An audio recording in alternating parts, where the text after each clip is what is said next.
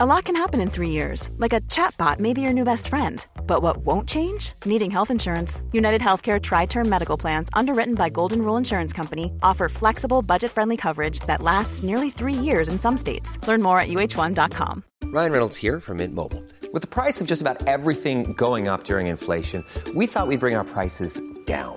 So to help us, we brought in a reverse auctioneer, which is apparently a thing. Mint Mobile unlimited premium wireless. Ready to get 30, 30, bit to get 30, bit to get 20, 20, 20, bit to get 20, 20, bit to get 15, 15, 15, 15 just 15 bucks a month. So, Give it a try at mintmobile.com/switch. slash $45 up front for 3 months plus taxes and fees. Promo rate for new customers for limited time. Unlimited more than 40 gigabytes per month slows. Full terms at mintmobile.com.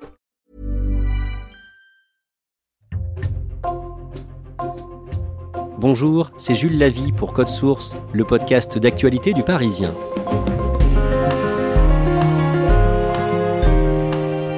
Le lundi 16 janvier, le Parisien a fait sa une sur une offre gratuite d'intelligence artificielle, ChatGPT, un robot de conversation surpuissant disponible sur Internet, sur le web.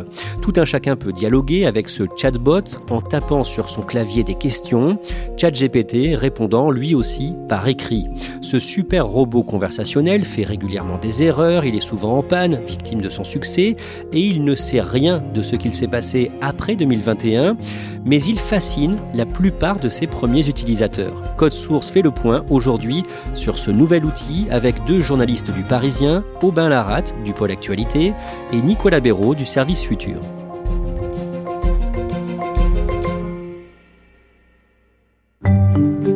ChatGPT ou ChatGPT à la française est un robot de conversation, un chatbot comme on peut en trouver sur euh, les sites et les applis de la SNCF par exemple ou encore des opérateurs euh, internet ou de téléphonie. C'est un site web.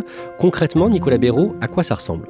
L'interface est tout à fait classique. En fait, c'est comme une boîte de texte dans laquelle on, on tape sa question, qu'on pose quelque part à ChatGPT et celui-ci va nous y répondre juste en dessous sous forme de phrase.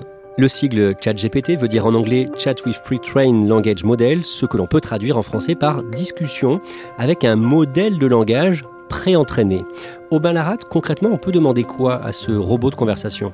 On peut lui demander à peu près tout, on peut l'utiliser comme un moteur de recherche quand on a une question, ou bien on peut lui faire faire une requête à, notre place, par exemple lui demander d'écrire un mail, lui demander d'écrire une lettre de motivation par exemple, ou une dissertation. Vous, Aubin, vous avez fait rédiger un petit livre à ce robot en un temps record, vous allez nous en parler dans ce podcast, mais on va d'abord commencer par résumer l'histoire de ChatGPT. D'abord, Nicolas Béraud, il faut rappeler qu'en 2016, Microsoft s'est cassé les dents sur le sujet avec un robot conversationnel comparable en apparence. Oui, ce robot, donc euh, lancé par euh, Microsoft, il s'appelait Tai. C'était une sorte de chatbot, comme on dit, d'intelligence artificielle, qui était censé discuter avec les jeunes, euh, les 18-24 ans, notamment sur les réseaux sociaux, essentiellement sur Twitter. Et donc, ce robot, il répondait sur la base de données publiques qu'il avait enregistrées, ou alors des réponses toutes faites que ses concepteurs lui avaient mis dans la tête quelque part. Le souci, c'est que quand des internautes le poussaient dans ses retranchements, ce petit robot, il répondait parfois avec des propos racistes et misogynes. Du coup, bah, ça a fait un tollé et rapidement Microsoft Microsoft y a mis fin. À cette période-là, un nouveau laboratoire de recherche sur l'intelligence artificielle vient d'être lancé un an plus tôt, en 2015, dans la Silicon Valley à San Francisco. Il s'appelle OpenAI. Qui sont ses fondateurs? Alors ils sont euh, plusieurs, les deux principaux c'est Elon Musk qui a 46 ans à l'époque, qui est le fondateur notamment de Tesla, de SpaceX, il est aussi connu aujourd'hui pour avoir repris le réseau Twitter, et puis l'autre c'est un entrepreneur américain qui s'appelle Sam Altman qui a 30 ans à l'époque, et il était notamment connu à l'époque parce qu'il avait cofondé quelques années plus tôt l'application Looped euh, qui permet de se euh, géolocaliser sur smartphone. Au départ, quel est le but de ce laboratoire OpenAI? Alors au départ, clairement, l'ambition, elle est de mettre à profit l'intelligence artificielle euh, pour le bien commun, pour l'humanité, et pas pour des intérêts privés ou financiers. À ce moment-là, OpenAI est une organisation à but non lucratif. En 2019, elle lève des fonds importants au Ballarat. Oui, à ce moment-là, OpenAI va lever un milliard de dollars auprès de Microsoft, qui veut à ce moment-là créer une vraie intelligence artificielle après les déboires que l'entreprise a eu plus tôt. À cette période, OpenAI change de structure, la société se scinde en deux entités, l'une qui reste à but non lucratif, donc étrangère à toute recherche de bénéfices, et l'autre à but lucratif. À ce moment-là, l'un des fondateurs, Elon Musk, quitte l'entreprise. Elon Musk qui s'en éloigne en 2018, il va notamment quitter le conseil d'administration d'OpenAI. Le but est d'éviter tout conflit d'intérêts parce que Elon Musk, donc, il a fondé Tesla, qui euh, développe des voitures les plus autonomes possibles, qui utilise notamment l'intelligence artificielle, et donc bah, potentiellement il peut y avoir conflit d'intérêts avec ce que développe en parallèle OpenAI. En 2020, au mois de juillet, OpenAI propose au public un outil baptisé GPT-3. À quoi ça ressemble et de quoi s'agit-il? C'est un outil qui peut être utilisé pour répondre à des questions simples. Par exemple, euh, si on lui demande quel acteur a joué dans tel film, il peut aussi traduire un texte, générer du code informatique ou d'autres tâches de ce genre. Ce laboratoire, OpenAI, se fait remarquer début 2021 avec un site permettant de créer des images grâce à l'intelligence artificielle. Oui, ça s'appelle DALI, c'est gratuit ça prend la forme d'une barre de texte. On y écrit ce que l'on veut avoir comme image, puis celle-ci est générée en quelques secondes. Et comme c'est pas exactement euh, une image qu'on va aller chercher ailleurs, on peut lui demander tout ce qu'on veut. Par exemple, on peut lui demander de générer une image à la Van Gogh ou de manière réaliste. Toujours dans ces années-là, en 2020 et en 2021, OpenAI développe et entraîne son robot de conversation GPT-3 quand on dit ça, Nicolas Béraud, ça veut dire quoi concrètement? Concrètement, ça veut dire qu'on lui fait emmagasiner énormément d'informations, de textes disponibles sur Internet, de données. Donc le but, c'est qu'il ait quelque part le plus possible de culture, entre guillemets, pour après répondre le plus précisément possible. Des humains, des collaborateurs d'OpenAI travaillent également à cet entraînement du robot. Oui, ils vont lui envoyer des requêtes et ils vont noter si les réponses sont satisfaisantes ou pas, s'il s'agit de la réponse attendue ou non. Puis ces réponses elles vont être enregistrées et à l'avenir il choisira ses réponses. Ce robot de conversation est capable d'utiliser plusieurs langues. L'anglais bien sûr, mais aussi le, français, l'allemand ou l'espagnol. Et il peut aussi euh, nous écrire des lignes de code pour la programmation informatique. ChatGPT a des limites, il ne sait pas tout. D'abord, il n'est pas connecté à Internet, c'est-à-dire que ce qu'il sort, ce sont des données qu'il a stockées à un moment donné. En l'occurrence, ici, c'est 2021. Donc, on ne peut pas lui demander des choses qui se sont passées récemment. Et il est aussi limité dans la mesure où les réponses sont limitées à un certain nombre de lettres, après quoi il faut le relancer. Autre limite, Nicolas Béraud, le robot fait régulièrement de grosses erreurs. Oui, effectivement, il peut faire des erreurs. Euh, par exemple, quelqu'un lui a demandé de lui citer des films sortis dans les années 2000 et l'un des films dont il a parlé dans sa réponse était sorti avant 2000. Euh, Ou alors, si on lui demande quels sont les Tours de France qui ont été les plus accrochés euh, du point de vue sportif, bah, il a pu répondre notamment l'édition 1984 où pourtant le leader avait plusieurs minutes d'avance sur le second à, à l'issue de la course. Mais quand il se trompe, il se montre modeste. Oui, parce que bah, il répond qu'il n'est qu'un programme informatique, donc il en est bien conscient, qu'il n'a pas de, sentiments euh, comme les humains, par exemple, donc euh, quelque part il reconnaît qu'il peut se tromper. En revanche, il fonctionne très bien pour de nombreux usages. Bah, il est très bon pour répondre à des questions simples, pour écrire un texte avec quelques consignes qu'on va lui demander, pour rédiger un code informatique, pareil, avec des consignes qu'on va lui, lui proposer. Euh, là, il est vraiment très efficace et très performant.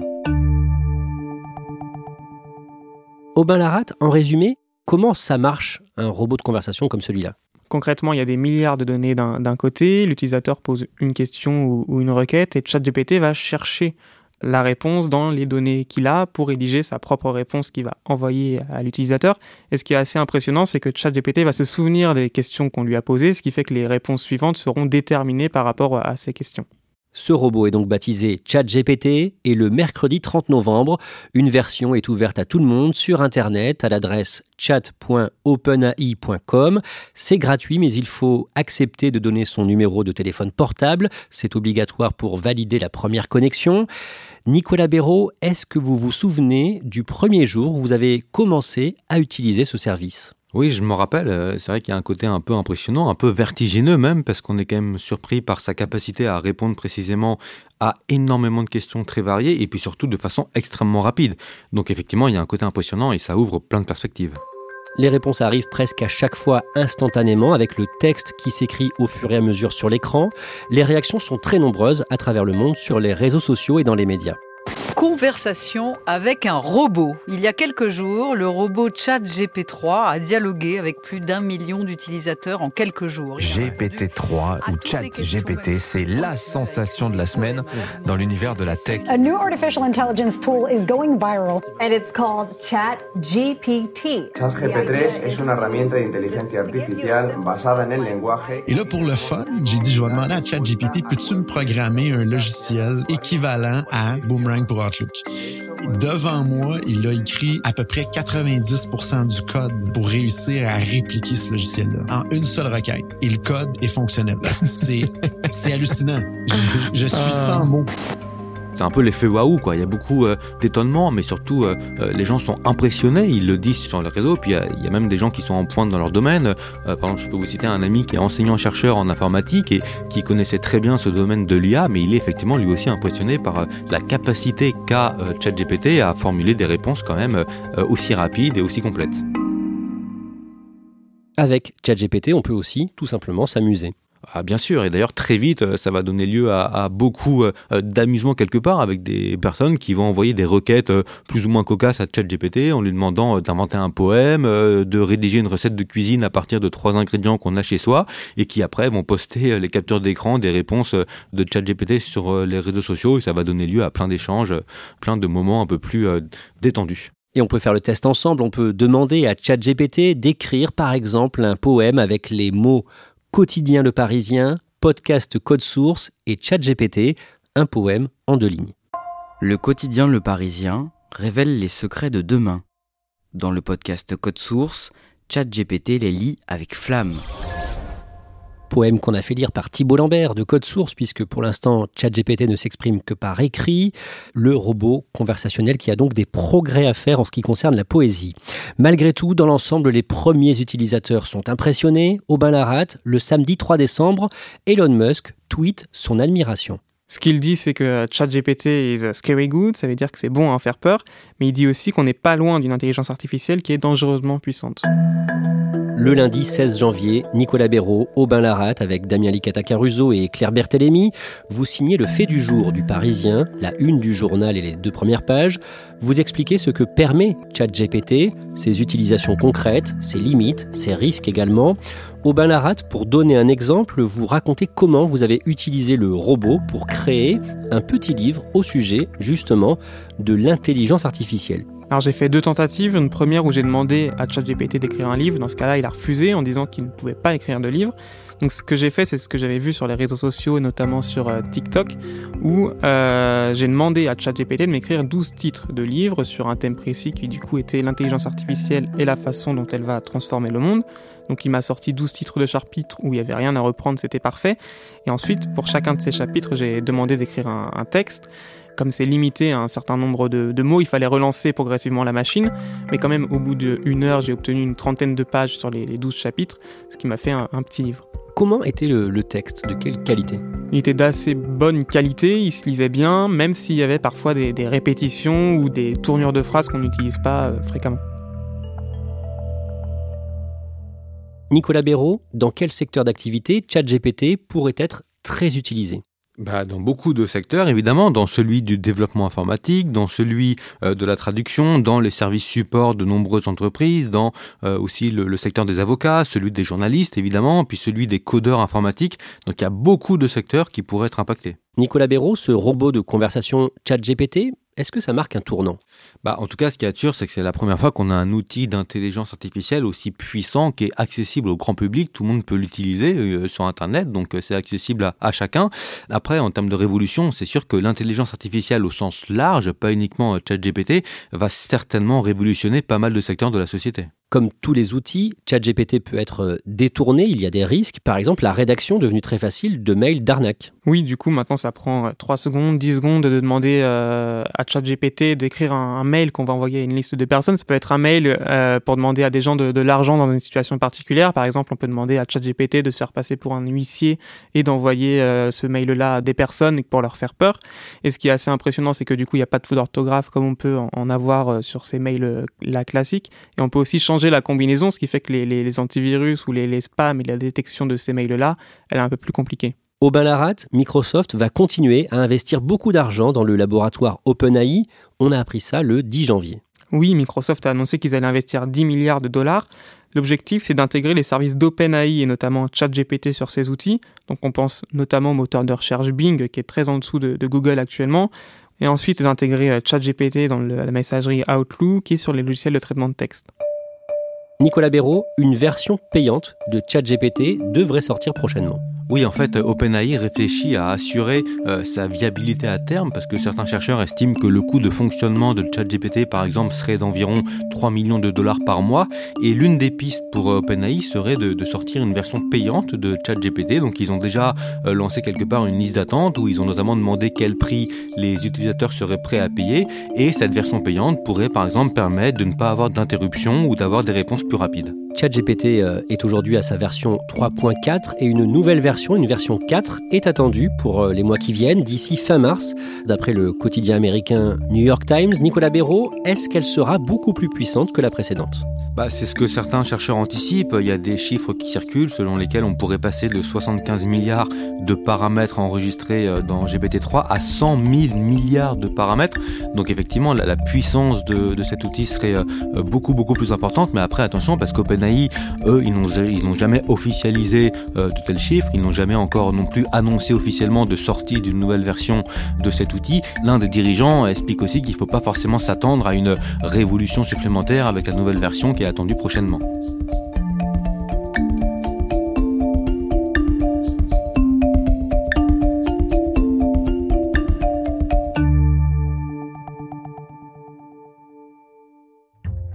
Merci à Aubin Laratte et Nicolas Béraud. Code Source est le podcast quotidien d'actualité du Parisien. N'oubliez pas de vous abonner pour ne rater aucun épisode. Vous pouvez nous écrire code source at leparisien.fr. Cet épisode de Code Source a été produit par Raphaël Pueyo et Thibault Lambert. Réalisation Julien Moncouquiole. Le Parisien vous propose un deuxième podcast depuis décembre, Crime Story, podcast hebdomadaire de faits divers. Chaque samedi, Claudia Prolongeau vous raconte une grande affaire criminelle avec l'expertise de Damien Delsoni, le chef du service police-justice du Parisien. Crime Story est disponible sur toutes les plateformes d'écoute.